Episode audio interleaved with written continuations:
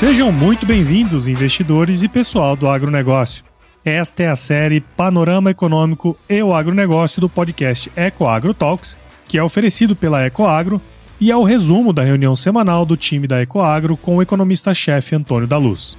Na reunião de guidance, o time se prepara para os desafios da semana que começa, através de trocas de informações macroeconômicas e setoriais, de modo que todos estejam muito bem informados para entregar os melhores resultados tanto para o agronegócio como para os investidores, pois não tem elo mais forte entre o agronegócio e o mercado de capitais do que a Ecoagro. Esse é um Brasil que dá certo e é por isso que estamos aqui.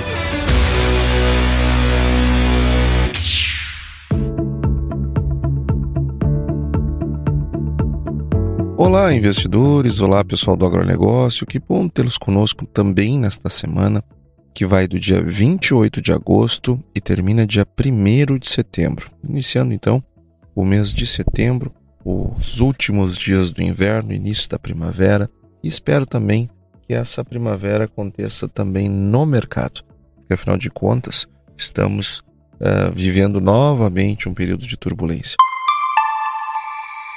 Quero começar com a fala do Jerome Powell no simpósio de Jackson Hole que aconteceu na última sexta-feira.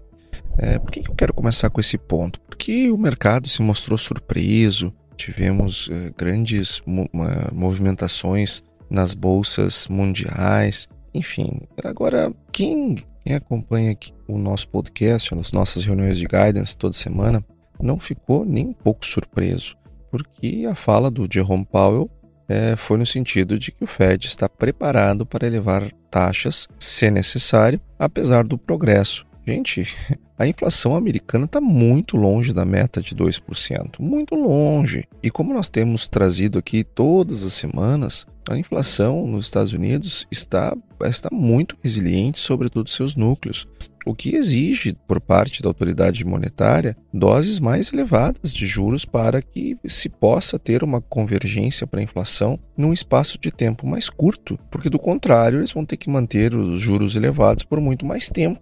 Então, ou, ou aceitar uma dose maior de inflação, é, o que eu tenho sérias dúvidas se os americanos é, estão dispostos a conviver com o nível de inflação mais elevado. Haja vista que agora nessa, nessa movimentação toda que teve na, na, de inflação nos últimos anos, os americanos foram muito intolerantes com a questão inflacionária. Então eu acho muito difícil que o Fed adote uma tolerância com um nível mais alto de inflação, e sendo assim, não, não cabe outra coisa que não a manutenção de juros uh, altos por mais tempo, ou então uma dose de juros mais elevada uh, nas próximas reuniões. Não vejo muita saída para o Fed. Então veja, pessoal, como é importante é, nós termos uma avaliação correta de cenário.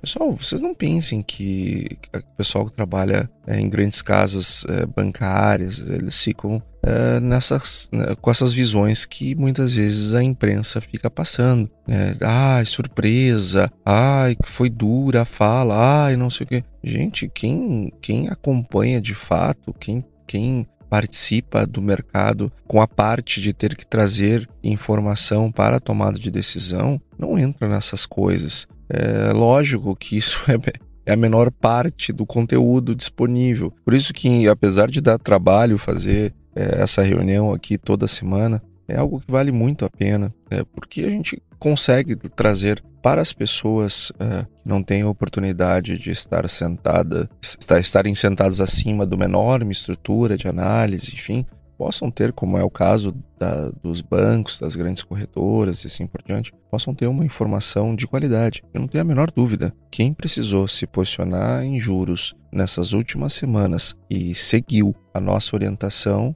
ganhou dinheiro. Quem entrou no oba-oba do juro é quem eleva juro é malvadão, quem baixa juro é bonzinho, é, e por isso, e isto leva as pessoas a acharem e escreverem e, se, e, a, e até mesmo se posicionar no sentido de que fazem não uma análise, mas um desejo, é, não uma matéria é, correta do que de fato está acontecendo, mas aquilo que gostaria que estivesse acontecendo. Quem segue essas, essa, esse lado, perdeu dinheiro. E assim é feito a vida. É, ou você tem informação correta para tomar a decisão, é, ou você vai perder dinheiro. E, e, nem sempre aquilo que nós gostaríamos que fosse é. E nós temos que uh, operar no mercado com as coisas tais quais elas são e não como nós gostaríamos que fossem. Por isso que ao longo de muito tempo nós defendemos os juros elevados no Brasil e continuo com a minha preocupação. Neste cenário, em que Estados Unidos ainda precisa subir juros, que Europa precisa subir juros, o Brasil baixando os juros numa taxa de 50 bips por reunião, o que é algo que há espaço para acontecer, olhando do ponto de vista da inflação brasileira, mas, como você já sabe, já discutimos aqui, o Brasil não joga sozinho e, e, a redução dos juros aqui, concomitante ao aumento dos juros lá fora, pode trazer uma elevação do, do, da fuga de capitais, fazendo com que a taxa de câmbio é, passe dos cinco é, reais e isto renova e reacelera os processos inflacionários seja por tudo que nós importamos, eh, a começar pelo, pelos combustíveis. Então, essa eh, eu reacelero a inflação e ainda tiro o dinheiro daqui. Então, nós temos que ter muita parcimônia nesse processo de redução de juros. Embora eu, eu, Antônio, gostaria que o juro fosse 2, gostaria que ele fosse 1,5. Um eu, eu poderia tomar muito mais crédito, podia fazer muito mais negócio. Eu adoraria que tivesse assim. Agora, é, não está assim. A situação não é esta. Não dá para ser assim. É, eu também gostaria que os Estados Unidos parassem de subir juros, que a Europa parasse de subir juros. Eu quero que as economias cresçam. Eu quero que as bolsas bombem. Agora, não dá. A inflação está alta. Se não combater a inflação, ela vai corroer uh, os resultados. Então não adianta nada. Nós temos que ter paciência e entendimento sobre esse ponto.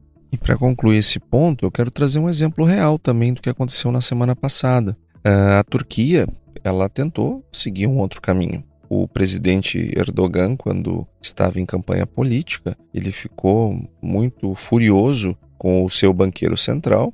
Ele terminou demitindo, inclusive, e mudou totalmente a trajetória dos, do, dos juros, porque a inflação na Turquia estava, estava subindo ele não se conformava com a, o remédio de subir juros para conter a, o avanço da inflação. E a consequência é que agora a taxa de juros turca está em 25%. 25%. É, e isto fez com que, e é bom lembrar, que a inflação atingiu no ano passado, aliás, no mês passado, para um acumulado de 48%. Então veja, eles perderam o controle da inflação, estão com uma inflação de dois dígitos e resiliente, é, uma inflação de quase 48% no acumulado e um juro de 25. Um juro que estava lá 3, 4, agora está em 25. E, e, e, veja, como a inflação de 48 tem muito mais juro para subir. É, ou seja, é, não, não dá para não fazer o certo. Não dá para não fazer o certo, porque corrigir o errado depois custa muito mais caro, é muito mais difícil, exige muito mais sacrifícios por parte da das, do povo, principalmente, não, das autoridades também, mas do povo que é quem sente o processo inflacionário e dos juros, termina sofrendo muito mais. O povo, as empresas, o mercado. Então, não adianta tem que fazer o que é certo, mesmo que doa, mesmo que incomode, tem que fazer o que é certo, porque do contrário é caos.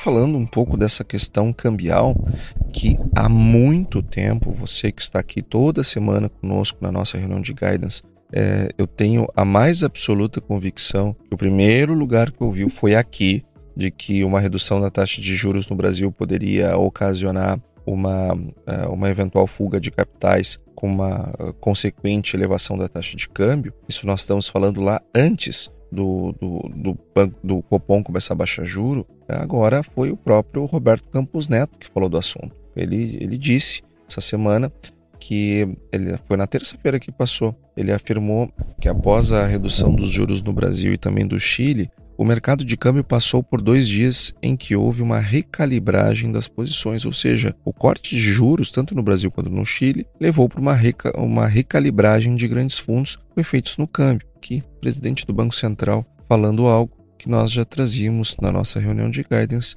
há meses atrás. Então, veja como essas coisas elas não são ao acaso. Não, não é uma questão de errar e acertar, é uma questão de teoria econômica.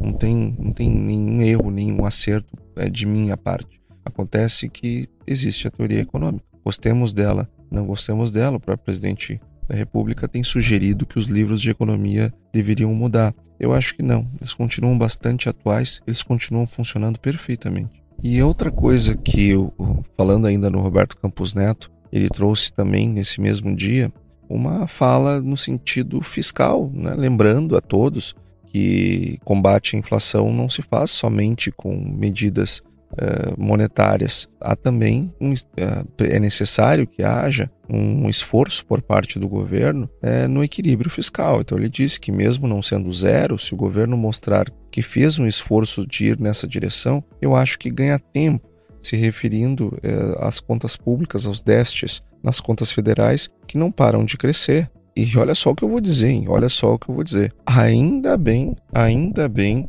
que aprovaram na semana passada a geringonça fiscal. Por que, que eu estou feliz com a, com a aprovação do arcabouço fiscal? Porque sem ele, o déficit estava ficando muito maior. Ou seja, eu não gosto do arcabouço e se eu fosse parlamentar, votaria contra o arcabouço fiscal. Por uma razão muito simples. Se ele não fosse aprovado, ele cairia e voltaríamos a ter a regra anteriormente uh, vigente, que era a lei do teto dos gastos se não aprovasse o arcabouço, a, a, vigência seria do teto, que é o que eu acho correto. Nós temos que ter um teto de gastos e um teto simples.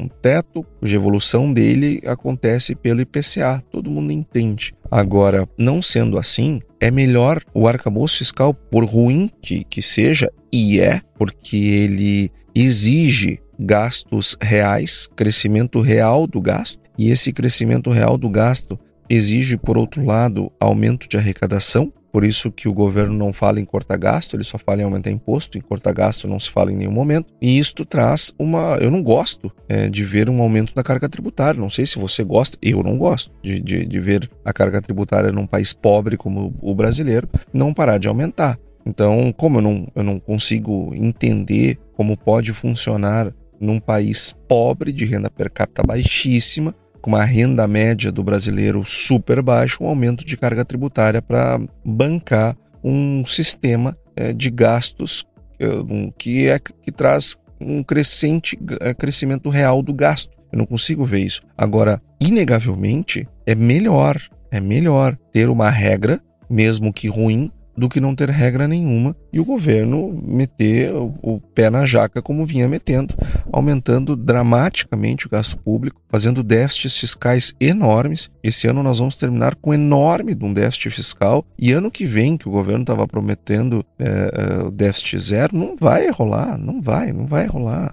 É, a pessoa precisa ter muita vontade de acreditar, porque não tem a menor chance de rolar. Ainda bem que esse podcast fica gravado, é, porque não, não, não tem como. O, o que o governo está fazendo em termos de esforço não leva para esse caminho. Ele precisa dar um cavalo de pau para que, que isso aconteça. Mas ano que vem, eu acho difícil que esse cavalo de pau aconteça, porque nós teremos eleições municipais e estas, por sua vez, o governo está apostando fortemente em, em ampliar uh, o número de prefeituras, sobretudo as importantes, com, uh, com a presença de, de correligionários ou de partidos uh, que são da base do governo, enfim, para justamente já preparar a eleição de 2026. Então eu não vejo, não vejo muito uh, ânimo por parte do governo de fazer um, um equilíbrio fiscal suficiente. Para concluirmos o bloco de notícias não tão boas, eu quero trazer aqui uma preocupação com os PMIs.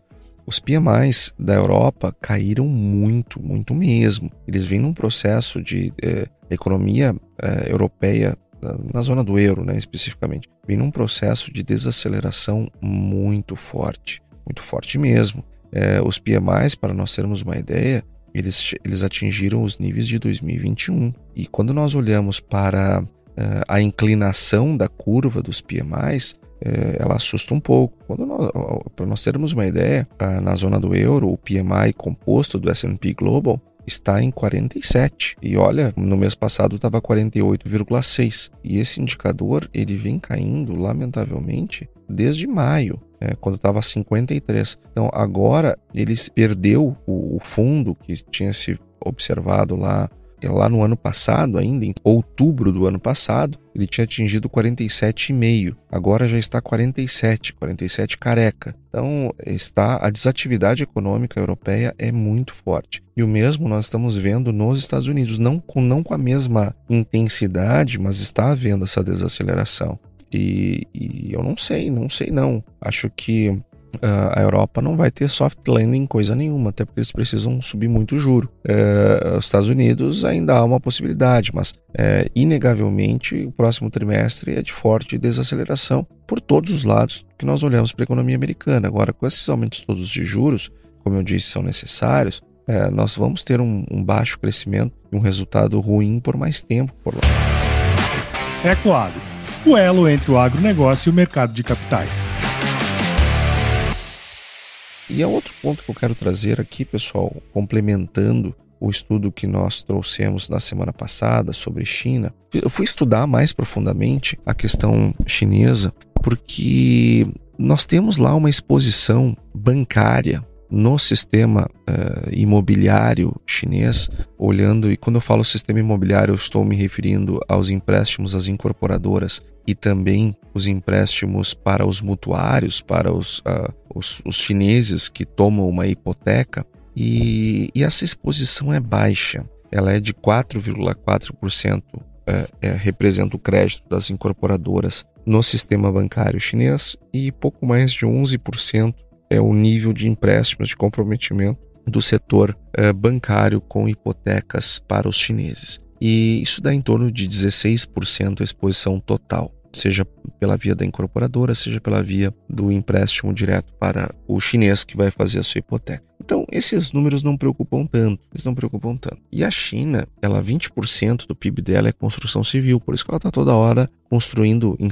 estimulando a construção de novas residências, novos prédios. Eu já falei aqui na semana passada, não vou voltar nesse ponto, sobre a enorme desvalorização dos imóveis e os impactos disso nos PLs é, e nas garantias. Agora, quem quiser que não ouviu, dá um pulo lá no da semana passada, que nós falamos especialmente sobre China.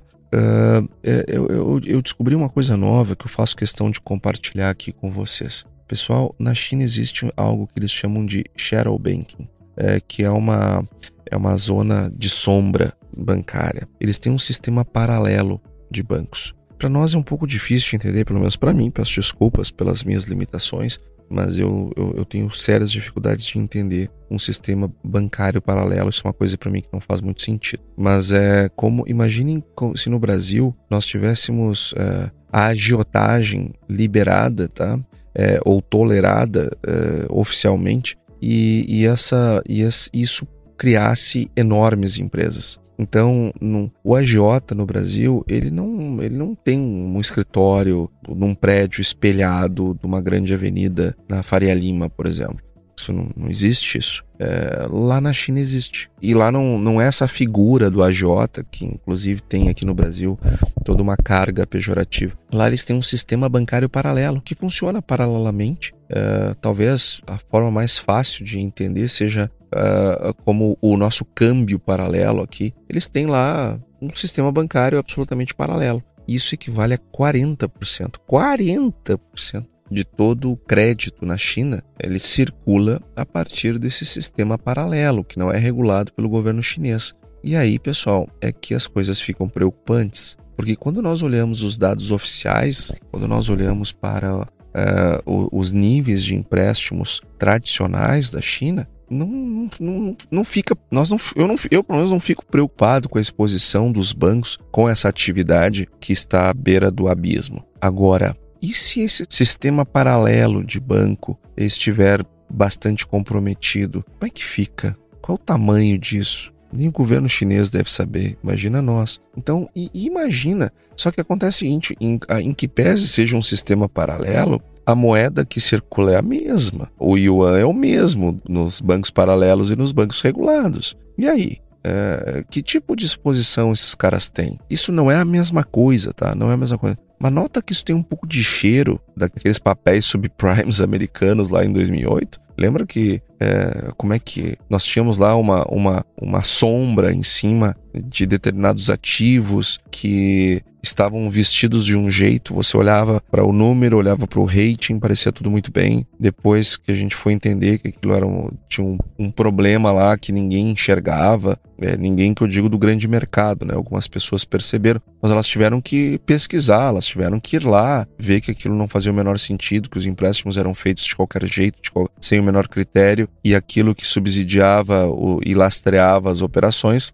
eram papéis uh, muito ruins. Isso, de certo modo, me vem à lembrança ao imaginar que 40% do crédito é feito num sistema paralelo, num shadow banking, e, e aí nós olhamos uh, para o tamanho da exposição disso num sistema imobiliário à beira do abismo e nós não temos ideia, nós não temos ideia do tamanho dessa exposição. E aí eu confesso que eu fico um pouquinho preocupado, um pouco mais preocupado do que estava, é, e faço questão de dividir essa preocupação com vocês.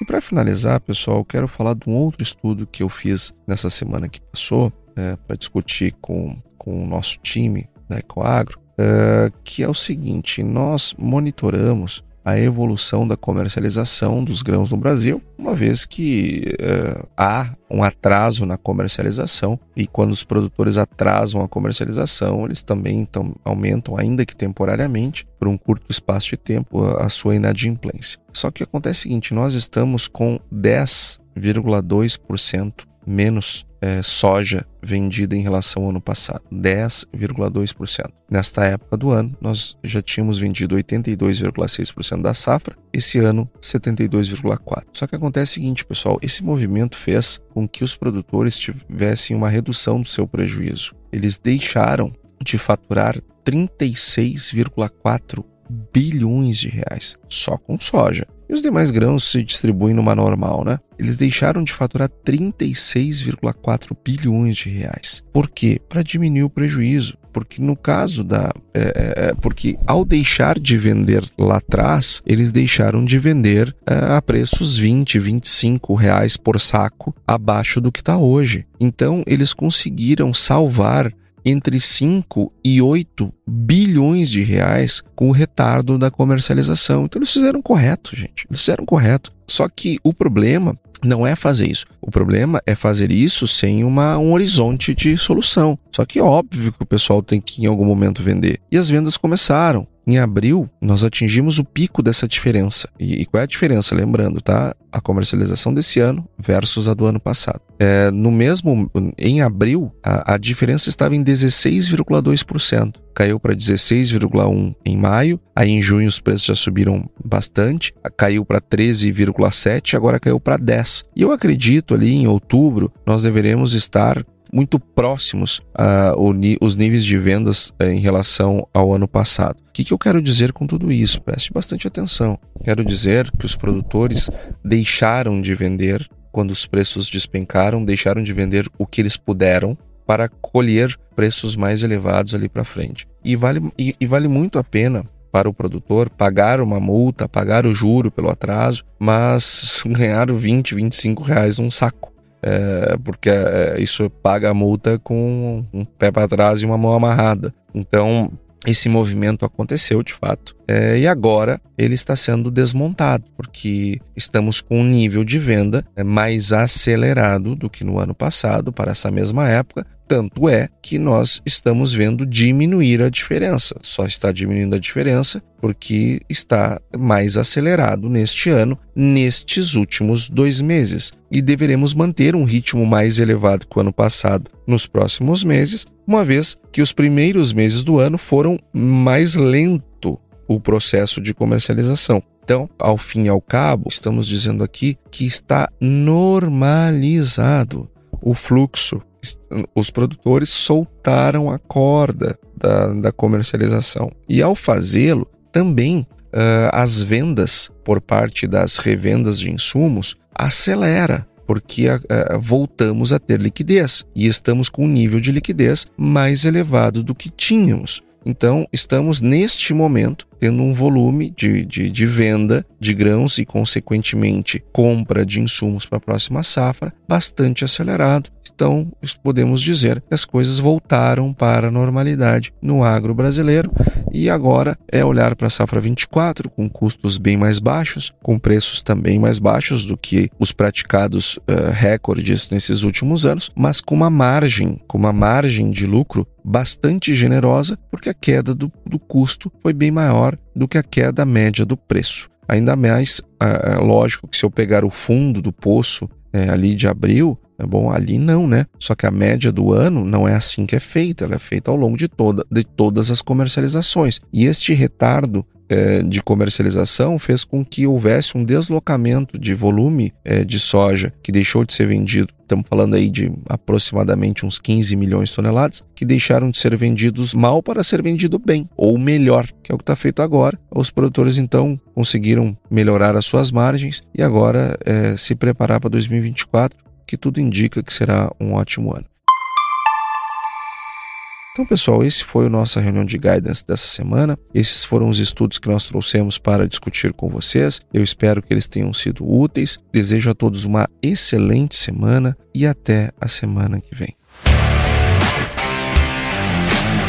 E aí, você gostou desse podcast? Se gostou, considere compartilhar este episódio com alguma pessoa que irá se beneficiar deste conteúdo e nos ajude a alcançar mais pessoas. O roteiro e apresentação deste episódio foi do economista-chefe da Ecoagro, Antônio da Luz, a produção do Agro Resenha e a edição do Senhor A. Saiba mais sobre a Ecoagro em www.ecoagro.agr.br.